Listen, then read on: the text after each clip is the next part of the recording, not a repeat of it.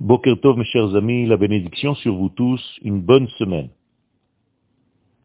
Le livre de Shemot, d'une manière globale, relate le processus de la formation du peuple d'Israël, étape par étape.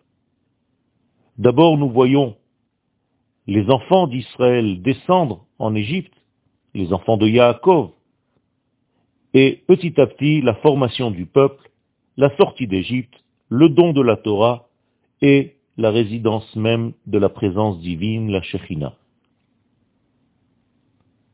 Nous passons en réalité de l'individu à une famille qui devient un peuple. La paracha dans laquelle nous sommes, Vaera, qui est la deuxième du livre de Shemot, va en réalité voir la différence entre le peuple d'Israël et l'impureté de l'Égypte. Cette différenciation, ce tri, se fait en réalité par deux degrés divins. D'un côté, les plaies sur l'Égypte, d'un autre, le dévoilement du nom d'Hachem. Les plaies d'Égypte ont pour but deux choses qui ne font qu'une. D'abord, il faut frapper l'Égypte pour justement libérer de cette écorce fermée la nation d'Israël qui se trouve à l'intérieur, qui a été avalée par l'Égypte.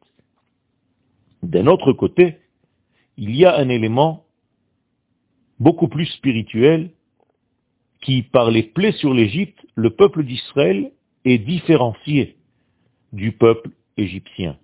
Les versets sont clairs je vais faire une différenciation pour que vous voyez que je vous ai créé différemment, parce que je veux faire passer mon message divin précisément par vous, par votre prisme, en tant que peuple que j'ai choisi de créer pour révéler mon nom. Et même au niveau des animaux, ce tri se fait, continue à s'appliquer même au monde animal. Cette havdala, cette différenciation, devient de plus en plus concrète. Et en réalité, dans la notion du peuple, commence à s'habiller l'idée que le peuple d'Israël a une spécificité et qu'il doit commencer à la vivre dans l'histoire humaine. D'ailleurs, au plaies d'Égypte, a précédé une plaie, celle de Moshe Rabbeinu, lorsqu'il voit l'Égyptien et qu'il le tue. C'est aussi une plaie. C'est la plaie qui contient toutes les autres plaies.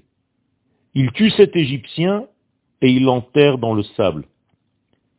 Ce n'est pas seulement un récit au niveau individuel du fait que Moshe ait tué un Égyptien.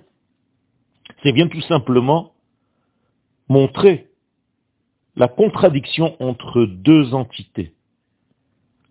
L'entité et l'identité hébreu par rapport et face à l'identité égyptienne. Et Moïse, qui connaît les deux entités, car d'un côté il est hébreu, mais d'un autre, il a vécu dans la maison du Pharaon durant 40 ans. Et il voit la différence énorme qui se trouve entre ces deux cultures, eh bien, il fait ici un choix qui est beaucoup plus qu'un choix personnel, je dirais un choix cosmologique.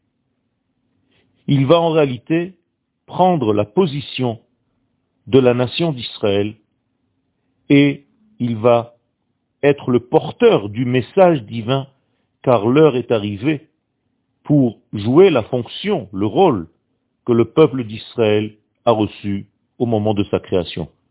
Moshe s'identifie à ce rôle, à cette nation, à celui qu'il est dans son essence, et va être lui, avec le peuple d'Israël, les porteurs de la parole divine.